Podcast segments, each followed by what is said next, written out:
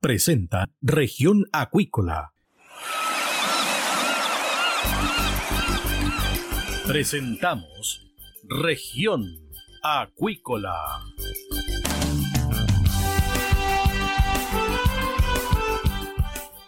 Escuche desde ahora todas las novedades de las principales actividades económicas de la región de los lagos y con las voces de sus protagonistas.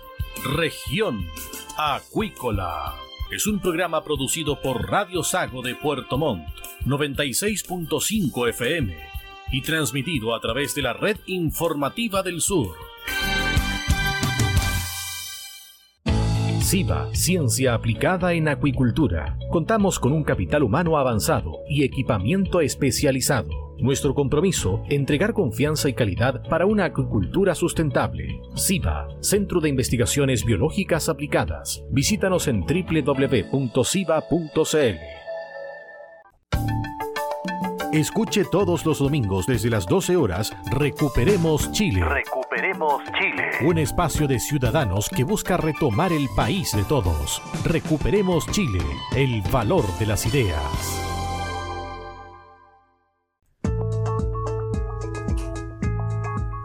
Estamos de regreso acá en Región Acuícola de Radio Sago y tenemos a nuestro siguiente invitado, el profesor Hugo Silva del Instituto de Economía de la Universidad Católica. Él, junto al académico Raimundo Soto, han sido los creadores de este estudio de externalidades y regulación de la industria del salmón en Chile y el resto del mundo. ¿Qué tal, profesor? Bienvenido acá a Región Acuícola de Radio Sago. Muchas gracias. Profesor, los alcances de este estudio y de qué manera puede beneficiar también para que la industria salmonera de nuestro país sea más sostenible, sustentable? Bueno, lo que nosotros miramos fue primero un poco la regulación de otros países, de los principales productores en el mundo, y luego la situación local, tanto en regulación como externalidades.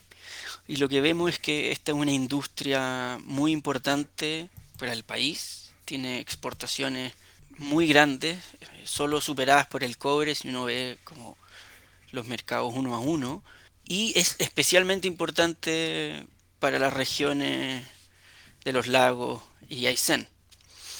Entonces, creemos que hay una excelente oportunidad para crecer, para seguir en esta senda e incluso mejorar, siempre considerando la sustentabilidad o, o cuidar el medio ambiente. Y es posible.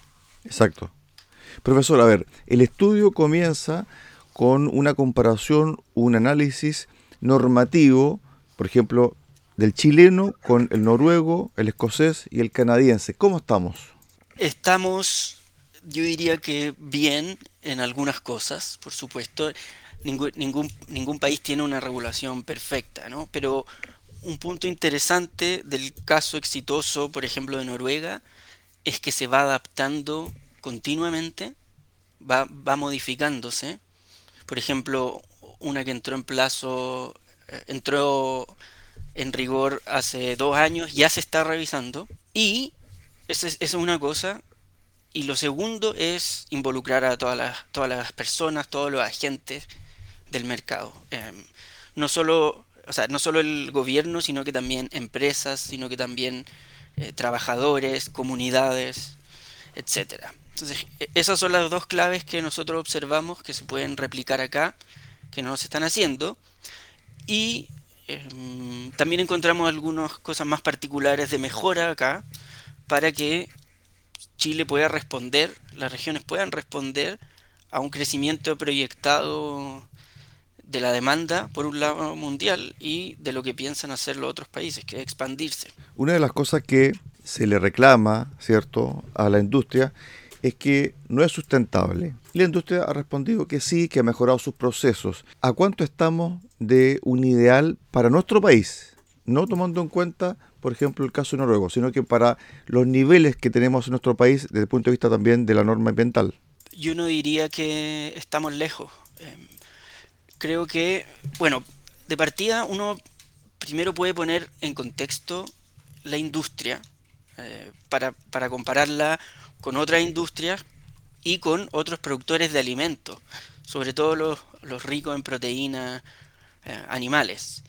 Y haciendo esa comparación, uno mira que, y esto, esto es algo que a mí me sorprendió fuertemente cuando, cuando empezamos el estudio, es que de las industrias que menos contribuyen al, al calentamiento global, al cambio ambiental, entre, entre todas. O sea, ni hablar de las emisiones que se generan en la minería o en el transporte, pero incluso eh, para producir 100 gramos de proteína con vacuno, la contaminación, la emisión de gases de efecto invernadero es por lo menos 8 veces más para el vacuno que para el salmón. Y esos números se van, se van disminuyendo a medida que uno considera, no sé, los pollos, por ejemplo, cerdo, pero de todas maneras es más eficiente en, ese sentido, en el, de externalidades. Se contamina relativamente poco en gases de efecto invernadero comparado con las demás industrias. Y el problema, bueno, dicho esto, claramente no está en las emisiones de gases, sino en contaminación más local, por ejemplo, en el fondo marino. ¿Cierto? Y ahí es donde existe el espacio para una mejora. Y la mejora tiene que ir acompañada de investigación. Lo que, lo que nosotros vemos es que no parece existir un objetivo medioambiental claro al cual se tenga que responder.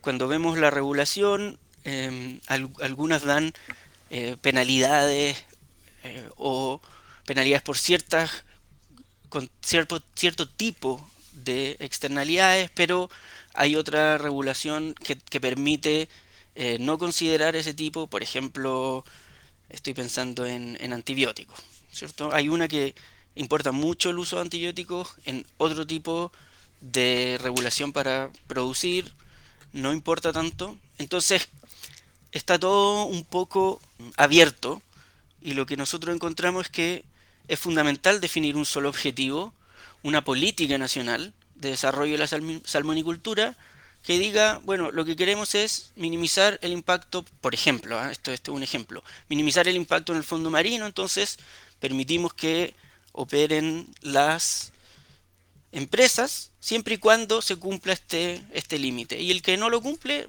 bueno, deja de producir o tiene que producir en el mínimo posible. Mm, y eso es lo que falta, definir el objetivo y condicionar el crecimiento a que se cumpla ese objetivo medioambiental. Dentro de los planteamientos hay uno que tiene relación con el aumento de la eficiencia productiva, excepto un espacio, dice el estudio, significativo para aumentar la eficiencia productiva a través de una optimización de la duración de ciclos de producción y descansos y mayores niveles de flexibilidad para reubicar barrios y licencias. Es decir, el estudio que ustedes también han compartido tiene que ver con que la producción tiene un margen todavía de ser más eficiente. Hay cosas que se están haciendo y se están haciendo mal, hay que mejorar ese aspecto, pero sin duda que hay mucho espacio todavía para que la producción sea eficiente y también generar más, menos costos para la industria, ¿no, profesor? Así es, así es. Primero, por lo de los ciclos, eh, lo que observamos es que hay mucha variabilidad entre barrios o, jaulas o, licencias de cuánto tiene para producir y cuánto y, antes de tener un descanso. Entonces a veces son 15 meses, otras veces 21 meses, eh, incluso puede llegar hasta 24. Y aquí hay un punto importante, porque es esta variabilidad, eh, no es por razones de eficiencia. Y lo que, lo que se necesita hacer es em, investigar determinar cuál es el periodo que permite una mejor producción a, la mayor capacidad posible, respetando eh, las normas medioambientales y aplicarla. Eso por un lado. Falta investigación para determinar este largo de los ciclos adecuado. Y lo segundo eh, es que hay licencias que están ubicadas en sectores poco productivos. Por ejemplo, por razones históricas, licencias que se entregaron hace más de 20 años y la tecnología ha ido cambiando. Lo que en el pasado era un buen lugar, por el tipo de jaula que se usa ahora, es, actualmente no es un buen lugar. Y ahí es donde, por ejemplo, se pueden lograr mejoras. Tal vez dejar esa licencia y obtener, cambiarla o generar algún mecanismo donde se pueda producir en un lugar que no se, no se está actualmente produciendo pero que tiene las condiciones adecuadas oceanográficas de descarga para producir. Claro, porque en ese punto se habla también, por ejemplo, de una producción a mar abierto, el offshore. Yo no sé si Chile tiene la capacidad para hacerlo y también nuestro mar o nuestro espacio marítimo muchas veces es muy complejo, especialmente en época invernal, donde el oleaje ha aumentado mucho también, profesor. Es cierto, y, y acá es donde nosotros levantamos este punto ni, ni siquiera, o sea, lo que debería hacerse es juntar a los grupos relevantes y pensar dónde, cómo crecer, ¿cierto? Si es que existen lugares, bueno, es complejo, ¿cierto? Pero se puede determinar juntando a las personas investigadoras, investigadores de que, existe capacidad, sobre todo en, en, las universidades del sur, buscar dónde están los mejores lugares para ubicar jaulas por las condiciones medioambientales y aprovecharlas. Pero esto requiere una coordinación que tiene que tomar eh, el gobierno. Es decir, tiene que juntar, primero tiene que tener el objetivo y las ganas de hacerlo, ¿cierto? Desarrollar la salmonicultura de manera amigable con el medio ambiente y juntar a los investigadores, a los científicos, a las empresas, a las comunidades y, y acordar dónde se pueden ubicar nuevas jaulas, dónde se puede producir y así lograr crecer. Y, es factible, es factible, pero se necesita voluntad, se necesita coordinación y eh, la regulación adecuada. Sobre la comparación entre Chile y otros países productores de salmón. Me imagino que en el estudio también hay una suerte de contexto social. ¿Cómo se ha desarrollado la industria, por ejemplo, en Canadá, en Noruega, con el contexto social? Aquí vemos, en la región de los lagos, en la región de Aysén, mucha reticencia muchas veces de grupos no digamos que son grupos grandes, sino que grupos muy pequeños que tienen mucha llegada a medio y también algunos han acusado que tienen mucho financiamiento incluso externo y que lo único que quieren es que las salmoneras salgan del país a ese nivel. Entonces, ¿cuál es la relación que tienen la industria, ¿cierto? En estos países donde las normas ya están un poquito más avanzadas. Bueno, hay, hay todo tipo de casos. ¿ah? Por ejemplo, en, muchos lugares en, Canadá está la situación entrampada por, diferentes razones y, no se ve solución en el, en el corto plazo. Pero en otros eh, existe un acuerdo, existen las condiciones y se superan estos problemas. Y aquí es donde puede ser que al, incluir a estos grupos que, usted menciona en la discusión, en la participación, se puede lograr disminuir esta reticencia a la salmonicultura, mostrando objetivamente que trae beneficios especialmente a la región, el desarrollo, empleo eh, y todos los beneficios adicionales que vienen en, este conjunto. A medida que crece la población y el, y el ingreso, empiezan a aparecer amenidades en, en las ciudades mucho más frecuentemente, con mayor densidad. Y acá es donde hay que transparentar la, la situación. Hay que mostrar cómo es que se está haciendo la producción, cuánto se está afectando el fondo marino, por ejemplo, que mostrar que cumple la norma y acordar que eso es lo que vamos a hacer de acá en adelante. Pero, pero creo que la participación de estos grupos, o al menos ofrecer la participación, que, participen de la discusión, es clave. Y bueno, si es que después de eso su posición no cambia, es legítimo, pero como usted dice, si es que termina siendo una minoría y hay una prioridad por desarrollar la salmonicultura del punto de vista nacional y regional, no hay mucho más que hacer, yo creo. Es difícil ese equilibrio, ¿ah? siempre.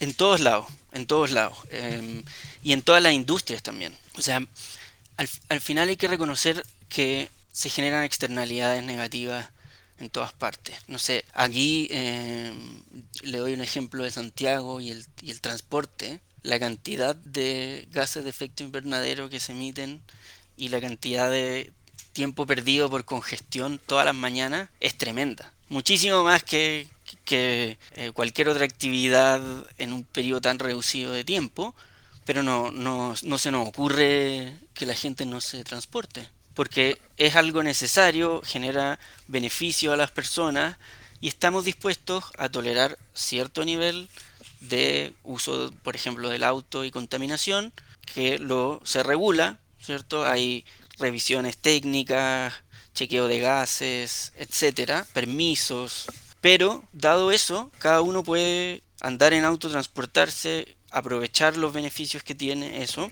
y lo mismo debiera hacer con, con esta actividad tan valiosa.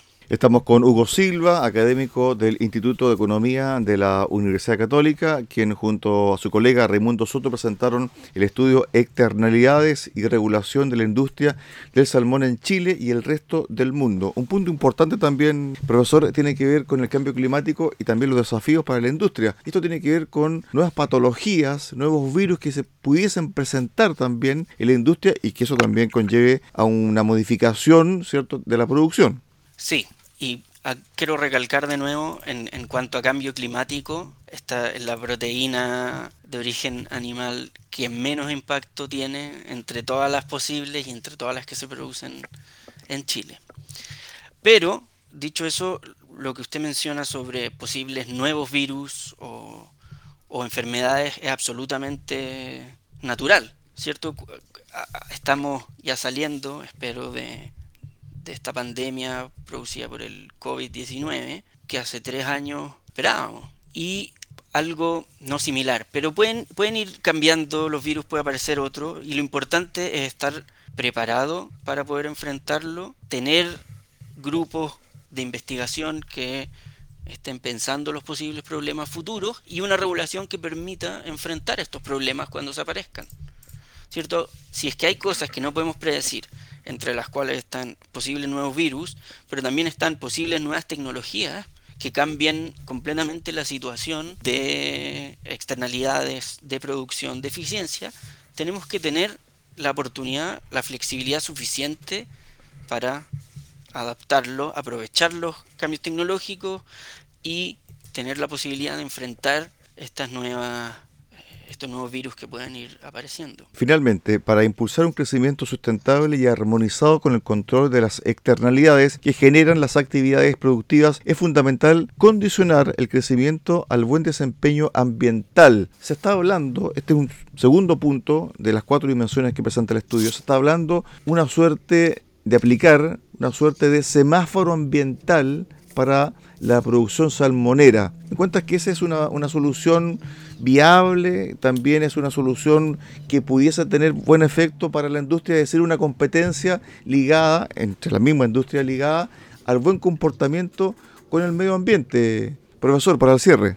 Sí, lo, lo del semáforo, ese, nombre viene de la regulación noruega, pero lo que, lo que nosotros estamos diciendo ahí es que hay que definir el objetivo medioambiental y hay que condicionar el crecimiento en que se cumpla ese. Esa es la clave. Esa es la clave. Y actualmente no está. Ese es el problema. No hay un objetivo claro que se quiera obtener desde el punto de vista ambiental. Tenemos que definirlo, hay que juntar a, las personas involucradas, definirlo claramente y condicionar el crecimiento a ese cumplimiento. Eso es lo que va a funcionar mejor para que las empresas em, que son eficientes o que cumplen con esta normativa ambiental puedan seguir estando, puedan seguir creciendo y las que no, simplemente no lo hagan. Estuvimos con el profesor Hugo Silva, académico del Instituto de Economía de la Universidad Católica, quien junto a Raimundo Soto fueron los creadores de este estudio Externalidades y Regulación de la Industria de Salmón en Chile y el resto del mundo. Gracias profesor, que tenga una excelente tarde. Muchas gracias, igualmente. Gracias por este contacto. De esta forma llegamos al final del programa del día de hoy de Región Acuícola. Los esperamos mañana a contar de las 13.30 horas en el 96.5 FM de Radio Sago, acá en Puerto Montt. Que usted tenga una excelente tarde. Centro de Investigaciones Biológicas Aplicadas CIBA, Ciencia Aplicada en Acuicultura. Entregamos confianza y calidad para una acuicultura sustentable. Contamos con un capital humano avanzado y equipamiento especializado. CIBA, Centro de Investigaciones Biológicas Aplicadas, Ciencia Aplicada en Acuicultura. Visítanos en www.ciba.cl. Escuche todos los domingos desde las 12 horas Recuperemos Chile. Recuperemos Chile. Un espacio de ciudadanos que busca retomar el país de todos. Recuperemos Chile, el valor de las ideas.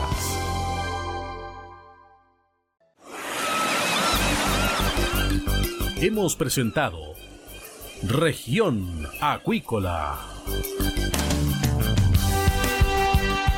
El acontecer de las actividades económicas que dan vida a la región de los lagos y las voces de sus protagonistas en el más completo resumen noticioso. Región Acuícola es un programa producido por Radio Sago de Puerto Montt, 96.5 FM y transmitido a través de la Red Informativa del Sur.